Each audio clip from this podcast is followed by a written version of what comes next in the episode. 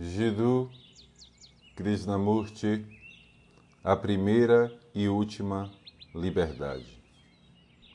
Capítulo 5 Ação e ideia.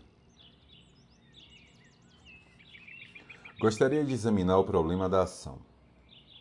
Esse problema pode ser um tanto confuso e difícil no início, mas espero que ao refletirmos sobre ele, sejamos capazes de ver a questão claramente, porque toda a nossa experiência, toda a nossa vida é um processo de ação. A maioria de nós vive numa sequência de ações aparentemente desconexas, discordantes, que levam à fragmentação, à frustração. É um problema que envolve cada um de nós, porque vivemos mediante ações. E sem ação não há vida, não há experiência, não há pensamento. Pensamento é ação. E simplesmente perseguir a ação em um nível particular de consciência, que é o exterior, apenas se fixar numa ação exterior sem compreender todo o processo que a envolve, inevitavelmente, nos levará à frustração, ao sofrimento. Nossa vida é uma série de ações, um processo de ação em diferentes níveis de consciência. A consciência está sempre experimentando, nomeando e gravando. Ou seja, a consciência é desafio e resposta. Está experimentando, depois nomeando ou designando, e então registrando, que é a memória. Esse processo é ação, não é? Consciência é ação, e sem desafio e resposta, sem o experimentar, sem o nomear ou designar, sem o registrar, que é a memória, não existe ação. A ação cria o agente. O agente passa a existir quando a ação produz um resultado, um fim em vista. Se a ação não objetiva um resultado, então não existe o agente. Mas se existe uma finalidade ou um resultado em vista, então a ação cria o agente. Assim, o agente, a ação, a finalidade ou resultado formam um processo unitário. Um processo único que surge quando a ação possui um objetivo em vista. A ação dirigida visando um resultado é vontade. Caso contrário, ela, a vontade, não existe, certo? O desejo de alcançar um fim gera a vontade, que é o agente. Quero realizar algo. Quero escrever um livro. Quero ser rico. Quero pintar um quadro. Estamos familiarizados com esses três estados: o agente, a ação e o fim. Essa é a nossa existência diária. Estou apenas explicando o que é, mas só começaremos a compreender como transformar o que é quando o examinarmos claramente, de modo que não haja ilusões ou preconceitos nem tendências em relação a isso. Agora, esses três estados que constituem a experiência, o agente, a ação e o resultado, certamente são um processo de transformação, de vir a ser. Sem eles, não existiria transformação, existiria. Se não existir agente, se não houver nenhuma ação direcionada a um fim, não haverá mudança. Mas a vida, como a conhecemos, nossa vida cotidiana, é um processo de transformação. Sou pobre e atuo com um objetivo em vista, que é ficar rico. Sou feia e quero me tornar bonita. Portanto, minha vida é um processo de me transformar em algo.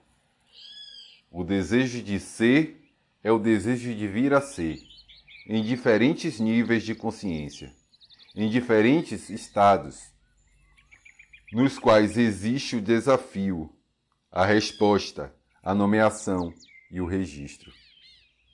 Essa transformação é luta. Esse vir a ser é sofrimento, não é? É uma batalha constante. Sou isto e quero me tornar aquilo. Portanto, o problema é: não há ação sem esse anseio por uma mudança. Não há ação sem essa dor, sem essa batalha constante se não há uma finalidade, não há agente. Porque a ação com um objetivo em vista gera o agente que a executa. Mas pode haver ação sem qualquer objetivo a ser atingido? E, portanto, sem um agente, isto é, sem o desejo de um resultado? Tal ação não implica mudança e, portanto, não é um conflito há, então, um estado de ação, de experiência, sem o experimentador e a experiência. Isso soa meio filosófico, mas na realidade é muito simples. No momento da experiência, você e eu não estamos conscientes de nós mesmos, como um experimentador à parte da experiência nós encontramos em um estado de experiência. Tome um exemplo muito simples. Você está com raiva. Nesse momento, a raiva não há experimentador nem experiência. Há apenas o experimentar. Mas no momento em que você sai desse estado, uma fração de segundo após a experiência, surge o experimentador e a experiência. Nós nos encontramos repetidamente nesse estado, no estado de experiência. Mas, ao sairmos dele, imediatamente damos uma designação, um nome e o armazenamento. Dessa maneira, damos continuidade ao mecanismo do vir a ser. Se pudermos compreender a ação no sentido primordial da palavra, então essa compreensão também afetará nossa atividade mais superficiais. Mas primeiro, precisamos entender a natureza fundamental da ação. Ora, a ação é provocada por uma ideia? Você, primeiramente, tem uma ideia e em seguida age? Ou a ação vem primeiro e depois? por ela gera um conflito. Você elabora uma ideia em torno dela? A ação cria aquele que a executa ou ele vem primeiro? É muito importante descobrir o que vem primeiro.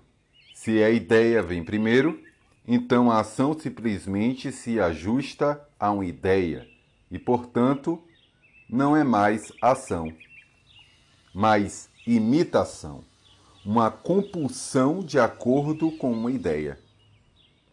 É muito importante perceber isso. Porque, como a nossa sociedade é construída principalmente no nível intelectual ou verbal, para nós a ideia vem primeiro e a ação em seguida. A ação está, então, a serviço de uma ideia. E a mera construção de ideias é, obviamente, prejudicial à ação. Ideias criam mais ideias. E quando há apenas a criação de ideias, simplesmente há antagonismo. E a sociedade torna-se sobrecarregada com o processo intelectual de ideação. Nossa estrutura social é muito mental estamos cultivando o intelecto à custa de todos os demais fatores do nosso ser. E por esse motivo, estamos sufocados com ideias. As ideias podem produzir ação ou as ideias apenas moldam o pensamento, limitando a ação? Quando a ação é compelida por uma ideia, a ação nunca pode libertar o homem. É extraordinariamente importante para nós entendermos esse ponto. Se uma ideia modela a ação, então a ação nunca poderá trazer a solução para os nossos sofrimentos. Por quê? Antes de uma ideia ser colocada em ação, temos primeiro que descobrir como ela surge. A investigação da ideação, da construção de ideias, seja dos socialistas, dos capitalistas, dos comunistas ou das várias religiões, é de vital importância, especialmente no momento em que a nossa sociedade se encontra à beira de um precipício, chamando por um, uma outra catástrofe, outra destruição. Aqueles que são realmente sérios em sua intenção de descobrir a solução humana para nossos inúmeros problemas precisamos, primeiramente, compreender esse processo de ideação. O que entendemos por ideia? Como uma ideia surge? E a ideia e a ação podem ser conciliadas? Suponhamos que eu tenha uma ideia e queira executá-la procuramos um método para realizar essa ideia. E especulamos e despendemos nosso tempo e nossa energia discutindo sobre como ela deveria ser colocada em prática. Portanto, é realmente muito importante descobrir como as ideias se originam. Porque somente depois de descobrir a verdade a esse respeito, poderemos discutir a questão da ação. A menos que procuremos compreender as ideias, descobrir como agir, não faz nenhum sentido. Como surge em nós uma ideia? Uma ideia muito simples. Não precisa ser filosófica, religiosa ou econômica. Obviamente, é um processo de pensamento não é? A ideia é o resultado de um processo do pensamento. Sem o processo de pensar, não pode haver ideia. Logo, preciso compreender o processo do, do pensamento antes que eu possa compreender seu produto, a ideia. O que queremos dizer por pensamento? Quando pensamos? Obviamente, o pensamento é o resultado de uma resposta neurológica ou psicológica, não é? É uma resposta imediata do sentido a uma sensação, ou é psicológica, a resposta da memória armazenada. Há a reação imediata dos nervos a uma sensação e há a resposta psicológica da memória armazenada, a influência da raça, do grupo, do guru, da família, da tradição e assim por diante. E isso tudo chamamos de pensamento. Portanto, o processo do pensamento é a resposta da memória, não é? Você não teria pensamentos se não tivesse memória. E a resposta da memória a uma experiência traz o processo do pensamento, a ação. Digamos, por exemplo, que eu tenha lembranças armazenadas de nacionalismo, dizendo que eu sou hindu. Esse reservatório de memórias de respostas passadas, reações, implicações, tradições, costumes, reage ao estímulo de ver como um muçulmano, um budista ou um cristão. E a resposta da memória a esse incitamento, inevitavelmente, provoca um processo de pensamento. Observe o processo de pensamento operando em si mesmo e você poderá verificar a verdade disso diretamente. Você foi insultado por alguém e esse fato permanece em sua memória, faz parte do seu passado. Quando você encontra a pessoa, que é o estímulo, a resposta a isso é a lembrança daquele insulto. Assim, a resposta da memória, que é o processo do pensamento, cria uma ideia. Portanto, a ideia é sempre condicionada. E isso é importante compreender. Ou seja, a ideia é o resultado do processo do pensamento. O processo do pensamento é a resposta à memória. E a memória é sempre condicionada. A memória está sempre no passado. E essa memória ganha vida no presente quando é despertada por um desafio. A memória não tem vida própria. Ela surge no presente quando confrontada por um desafio. E todas as memórias adormecidas ou ativas são condicionadas, não são? Portanto, é preciso haver uma abordagem bem diferente sobre essa questão. Você precisa descobrir por si mesmo, interiormente, se está agindo em função de uma ideia e se pode haver ação sem ideação. Vamos investigar o que é isso. Uma ação que não seja baseada em uma ideia. Quando agimos sem ideação? Quando ocorre uma ação que não seja o resultado da experiência? Uma ação baseada na experiência é, como dissemos, limitada e, portanto, um obstáculo.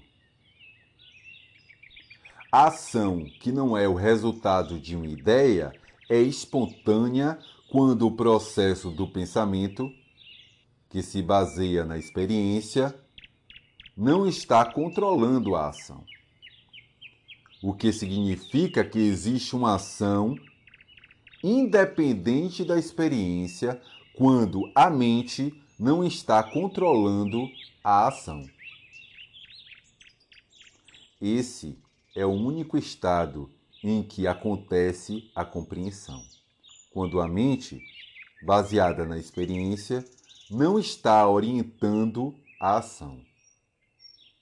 Quando o pensamento, que se embasa na experiência, não está formatando a ação. O que é ação? Quando não há o processo do pensamento. Pode haver ação sem esse processo? Isto é, quero construir uma ponte, uma casa. Conheço a técnica e a técnica me diz como construí-la. Chamamos isso de ação. A ação de escrever um poema, de pintar um quadro, de assumir responsabilidades governamentais, de reagir aos meios sociais e ambientais. Todas essas ações se fundamentam sobre uma ideia ou experiência anterior, condicionando a ação. Mas pode existir uma ação quando não existe qualquer ideação? Certamente existe tal ação quando a ideia cessa. E a ideia cessa apenas quando há amor. O amor não é memória, não é experiência. O amor não é pensar sobre a pessoa que se ama, porque então seria apenas pensamento. Você não pode pensar o amor. Você pode pensar na pessoa a quem ama ou a quem você se dedica. Seu guru, sua imagem, sua esposa, seu marido. Mas o pensamento, o símbolo, não é a coisa real, que é o amor. Portanto, o amor não é uma experiência. Quando há amor, há ação, não é? E essa ação não é libertadora. Não é o resultado de uma mentalização e não há lacuna entre o amor e a ação, como há entre a ideia e a ação. A ideia é sempre antiga, lançando a sua sombra sobre o presente. E estamos sempre tentando construir uma ponte entre a ação e a ideia. Quando há amor, que não é algo imaginado, que não é uma ideação, que não é memória, que não é o resultado de uma experiência, de uma disciplina praticada, então esse mesmo amor é a própria ação. E essa é a única coisa que liberta. Enquanto existe a mentalização enquanto existe a formatação da ação por uma ideia, que é a experiência, não pode haver libertação. E quanto esse processo continuar, toda ação será limitada. Quando a verdade disso é compreendida, a qualidade do amor, que não é uma abstração sobre a qual não se pode pensar, se manifesta. É preciso ter a percepção desse processo todo, de como as ideias surgem, como a ação nasce a partir das ideias e como as ideias controlam a ação. Dependem das sensações e, portanto, a limitam. Não importam quais sejam as ideias, seja da esquerda ou da extrema direita. Enquanto nos mantivermos apegados a elas, estamos no estado em que não pode haver experiência alguma. Estamos meramente vivendo no campo do tempo no passado, que nos proporciona mais sensação, ou no futuro, que é a outra forma de sensação. É somente quando a mente está livre da ideia que pode haver experiência de fato. Ideias não são a verdade. A verdade é algo que deve ser experimentado diretamente, de momento a momento. Não é uma experiência que você deseja, que é uma mera sensação. Somente quando se vai além do agregado de ideias, que é o eu, que é a mente, que tem uma continuidade parcial ou completa, somente quando se pode ir além, quando o pensamento está em completo silêncio, há um estado de experienciar. Então, teremos a percepção do que é a verdade.